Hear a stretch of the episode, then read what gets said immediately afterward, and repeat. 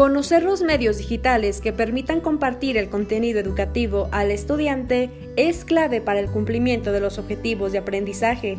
Dame la oportunidad de mostrarte las estrategias para una exitosa distribución de contenido.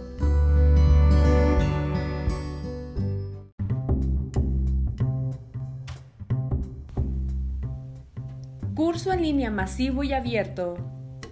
En español, también se conoce a este tipo de cursos como un curso abierto en línea masivo, un curso online masivo y abierto o incluso un curso abierto en línea a gran escala. Su acrónimo es importante porque lo definen las siguientes características. Es masivo porque está enfocado a la demanda de millones de personas en el mundo que tienen acceso al Internet. Es abierto porque sus contenidos suelen ser de libre disposición y el estudiante puede compartirlos e incluso modificar algunos.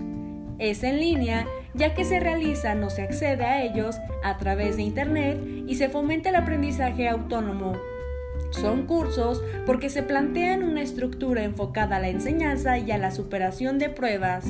El término fue acuñado en 2008 por Dave Cormier y Brian Ipertuano Clayton Christensen, profesor de Harvard Business School, acuñó el término tecnología disruptiva y piensa que los cursos en línea masivos y abiertos pueden considerarse disruptivos.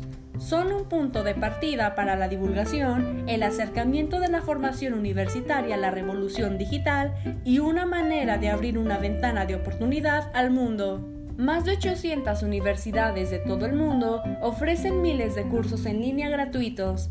Algunos los consideran una evolución de la educación abierta en Internet.